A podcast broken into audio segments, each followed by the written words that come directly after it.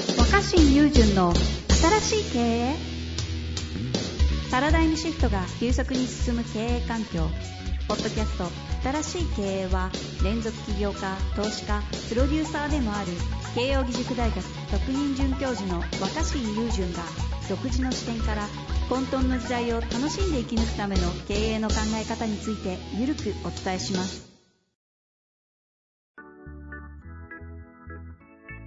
こんにちは、遠藤和樹です。若新友人の新しい経営。若新さんよろしくお願いいたします。はい、お願いします。さあ、ということで、今週も行きたいと思いますが、今日はですね、えー金融アソシエイトの立場にある25歳の方から、ちょうど会社を辞めようと思ってますというタイミングでご質問いただいてます。うんうん。ちょうど前回ね、あの、テーマとして扱ったあの SFC の卒業生のようですね。えーいきたいと思います。SFC の卒業生です。明日で、し明日、明日らしいですよ。明日で新卒入社した投資銀行を退職します。えーそして明日から企業に向けて走り出します。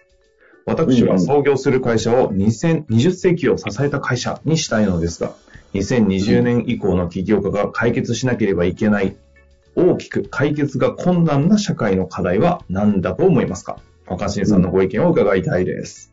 というなるほど。熱い質問ですが。解、困難を解決したいわけですね。そうですね。 社会課題に向き合う系の起業家さんなんですかね。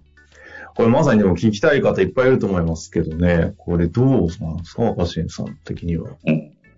え、まだ若いんですよね。 25歳ですね。ああ、なるほど。入社2、3年で辞めたのかなあーまあ、あえて言うなら、その若い世代の人が、なんか、社会課題を解決しなければいけないと思ってることが結構大きな課題だと僕は思ってて。さすがの設定群はきますね。うん。はいうんその、やっぱ人間ってそもそもやっぱ課題解決のためには来てないじゃないですか、全然。うん、うん、うん、うん。うん。別に課題解決を、何かの課題解決に向かって、僕らはその生存してなくて、ああ。うん。ただ、ただ生存してるわけですけど、うん、うん。まあその中にもちろんその生まれてきた一つ一つの命を、だとはいえ大切にしようってって、こう人権が生まれたりとか、人権という考え方が生まれたりとかう、ん、うん。まあね、多様性の尊重があったりすると思うんですけど、はい、はい、はい。あの、課題を解決していくっていうのは、人間が設定した社会のなんか、まあ、ゲゲームの中の話に過ぎないっていうか、うん、うん。うん。受験勉強もそうだし、なんか仕事も、課題をクリアすると、まあ、報酬がもらえるっていう、ああ、ポイントが貯まると。うん仕組みに過ぎないと思うんですよね。なるほどね。うんう。ん。でも、でもだからその、僕は課題解決しないと意味がないと思いすぎてるっていうか、はい、はい、はい。うん。だから、でもだから、まあ課題解決っていうのは、一つのなんか、幻だったんだっていうふうに気づくことの方が大事だと思います。金槌で殴ってくるわ。なるほど。いや、でも、うん。いや、その、な、だって、うんだってその、根本の根本は別に、いや、人間が課題解、何か課題解決をするためにこの宇宙に生まれてきてたんだったら、課題解決した方がいい。ああ、人間の生命の目的がね、 課題解決に本当セットされてんなら、うん。そうなるべきだと。ちなみになんですけど、ちょっとあえてっていう話を聞くと、とか言いながらも、若新さんってものすごい社会課題に向き合ってるじゃないですかってみんな思ってるんで、この質問いただいてる気がするんいですや、けぜ全然向き合ってない、全然。ど。 そうなんですかうん、僕はもう本当、だから自分の問題ばっか。これはもう自分問題。自分課題だよね。もう自分、自分という存在の課題でいっぱい。ああ。でも、うん一だから方もでう自分の問題、課題にはめっちゃ向き合ってるとは言えるってことですか若新さん。あ。まあまあまあ、それはね、一応一番切り離せない存在うなんうんうん。まあそうですよね。んでね。うん。だからもう一つは、うん。まあ、唯一だから、まあ、向き合わなければいけないとしたら、その別に神様は何の意図もなく人間を作ったんだと思うけど、うんうん。その人間はその自分たちが存在してる意味みたいなものをやっぱ自分で求めてしまうわけですよ。他の動物と違って哲,哲、哲学できるから。うん。それをやっぱりこう、まあどう自分の中で、まあ、うまく取り扱っていくかってことが大事だと思っていてあ、あ、はい。うん、だけど自分というものについて考えすぎて簡単には答え出ないから、うん。だから、その、都合よく外側にいろんなこう課題を作ったんだと思うんですよ、社会 に。なるほど。うん。うん。だけど、いや別にその課題が、課題が見つかることはいいと思うんだけど、課題が見つかったらやればいいと思うけど、別にその課題を解決してなければ、していなければ意味がないってことではないと思うんですよ。ああ。うん、だって課題別に課題解決したくたって誰だってことがいっぱいあるわけで。例えなるばほ、どね。た、例えばですけど、うんうんその、えっと、まあその、野球選手、あ今大谷翔平とかすごい活躍してて、うん。はい。すごいじゃん、二刀流でとかなんか。そうですね。もう、えホームであランれ打ちまくってますもんね。え、で、年俸いくらもらってるんですか相当ですよね。うん。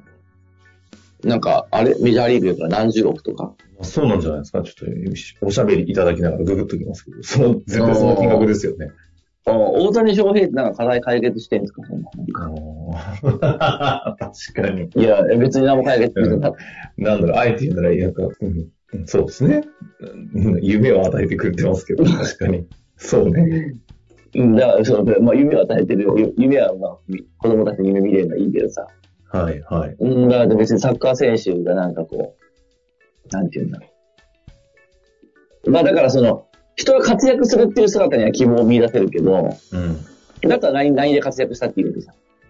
確かんで、そうなんか、球蹴ってゴールにバーンって入って、ななんかかか解決してるんですけど、なんかに。まあ、言われれば、ちなみに大谷選手、あれだな、年俸、ちょ安いって言っていいかわかんないですけど、安いですね。意外と10億いってないみたいですね。あ、そう、そんなんだ。まあ、あえて、そういう道選んでましたもんね、確かにね。本当だと。まあでも、まあまあでも数手に立っ億て円、ね。はい。数億円でしょはい。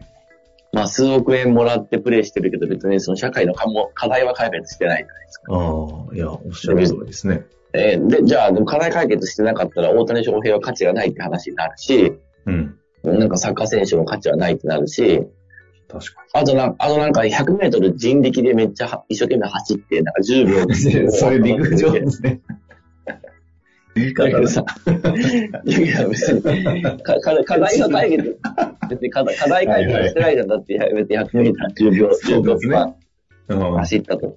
いや、そのね、100メーターを10秒未満で走ると、なんかそのことだけで自動的にこうう、なんかその、食料が天天から降ってきてとか、なんか、え、なんていうんだ、大気汚染がなくなってとか、子供の命はいが、不の何か病しからら救わのれ人人類のアップデートがされるみたいなことがあるなされるっ。ていう、そういうプログラムになってなったら、それは一生懸命みんな走った方がいいと思うんだよ。はいはいはい。うん。で、お前、それ直接的には何も起きてないじゃん、それ。いや、だから、ね。それがダメって言ってるんじゃなくて、うんうんうん。別に、だから別に僕らが生きてる世界ってのはそういうもんだと思っていて、うんうん。そんなことはどうでもいい、もうどうでもいいって言ったらあれだけど、まあ自分がこれがやってて面白いと思うことをやればいいと思う。ああ。だから社会課題を解決するが、あの、若新さんが言う陸上じゃないですけど、サッカー、ボールやる、蹴るみたいな意味でめっちゃ面白いだったら、それは、それはそれでいいってことですかね。うん、別に社会課題、決。解決しなくてしょうがないみたいな。いやな、な、なってなくていいと思ってるんだよ。であ、あでも彼らはじゃあ何のために走ってるのか、うん何のために球蹴ってるのか、何のためにいっぱいゴール打ってるのかって話だけど、やっぱ常にやっぱ自分と向き合っていて、なんか自分の中で見出してるんでしょうね。何なのかわかんないけどなるほどね。自己の中の価値は何かあるわけですね。課題もあるし。うんうんうん。それを、大事なことは外に見つけるんじゃなくて、ああ自分の中で見出して、自分で答えるっていうことが大事だと思ってるので、だから社会に問題を見つけるんじゃなくて、自分の中で自分への問題、課題を見つけてクリアするっていう。じゃあ自分の中の課題をクリアして何かあんのかって言ったら別に何もないんだよね。人間は別に自分の中の課題を自分で見出して解決して、充実した時間を過ごせればいいんじゃないのその、多分大谷だって、大谷もヨーロッパで活躍するサッカー選手も、100メートル10秒未満で走るような人も自分の中に課題を課してると思うんだよ、何かしああ。ら。それと向き合っている。それでいいじゃないですか。なんすか、この回。ちょっと。いやいやめちゃめちゃいい回じゃないですか。そんなことないですよ、別に本当に。そうじゃん、実際。で、いやいや、そそのうね。うん。うん、その、なんか、でそれは、あの、決して、なんか、大きな社会課題みたいなことを設定して解決してる人に比べて劣化してるとも思わない。全然ああ、なるほど。なんか若新さんの、ある種の哲学のところちょっと聞けちゃった感じがしちゃって、なんかドキドキしますけど。いや、だ、だ、だってそうね根本的、いや、根本的に人間がなんか課題解決のために生まれてきたんだったらやった方がいいと思うけど、ん、うん。人間が生まれてきて別にただ生きてるだけじゃないですか。だからただ、ただ生きていて、その中でみんな勝手にいろんなこう、い生きてる意味みたいなのを見出そうとしてるわけですよね。はい、はい。だったら、その生きている意味の見出し方は自由であっていいと思うんですよ。むしろうんい、いろんな意味の見出し方をできた方がいいって。だから社会課題を解決するっていうのも一個かもしれないけど、それはできた人はいいけど、別にできなかった人が社会課題解決できてないからって生きてる意味がないとは全然思わないし、だったら、大谷翔平生きてる意味ないんですかって話になっちゃう じゃん。い 確かにね。や、全然いろんなものと向き合って、いろんなことやってていいと思うんですよ。それでいいと思なるほど。じゃあ、まうんあ、あえてちょっと固く少しまとめると、社会課題を解決していくというよりも、自己の中に課題やったり、せ徹底、設定しているテーマを、に向き合って解決していくということは、逆に言うとあるっていう、それが結果社会課題を解決してるのに繋がってるかどうかは、その後の話って感じなんですかね。う。うん、まあ、そうだし、別に繋がってなくてもいいと思なくうよ。てもいいという話か。なるほど。うん、だからその、これはでも確かに社会課題に向き合わなきゃいけない病みたいなものに対する一つの思考の、なんか、いいパラダイムシフトを起こす話ですね、これはね。赤信さんの話ですうね。ん、うん、と思うけどね。まあ、その、なんか、それよりはあえて課題があるとすれば、そういう価値のある仕事をしなければいけない、いけないと思ってしまってることが大きな課題だから。それをなんか、むしろ笑い飛ばすようなことをしてほしいですね。ああ、価値のある仕事をいけない、しなきゃいけないと思ってるこの状態が、むしろおかしいんじゃないかという話ですそりゃそうだよ。だって、じゃあ価値がある、社会的に価値のあることを仕事にしなきゃいけないっていう社風潮が広がりすぎたら、そういうことができてない人はどうやって生きていけばいいわけ、ああなるほど。うんいや、もう、これは、お腹いっぱいに皆さん聞きたいお話聞けたんじゃないかなと思いますので、今日のところ終わりたいと思いますが、この話踏まえてね、多分質問いろいろあると思いますので、ぜひお寄せいただけたら嬉しく思います。ということで、はいマシンさん、ありがとうございました。はーい。本日の番組はいかがでしたか番組では若新雄純への質問を受け付けておりますウェブ検索で「若新雄純」と入力し検索結果に出てくるオフィシャルサイト「若新ワールド」にアクセスその中の「ポッドキャスト」のバナーから質問ホームにご入力ください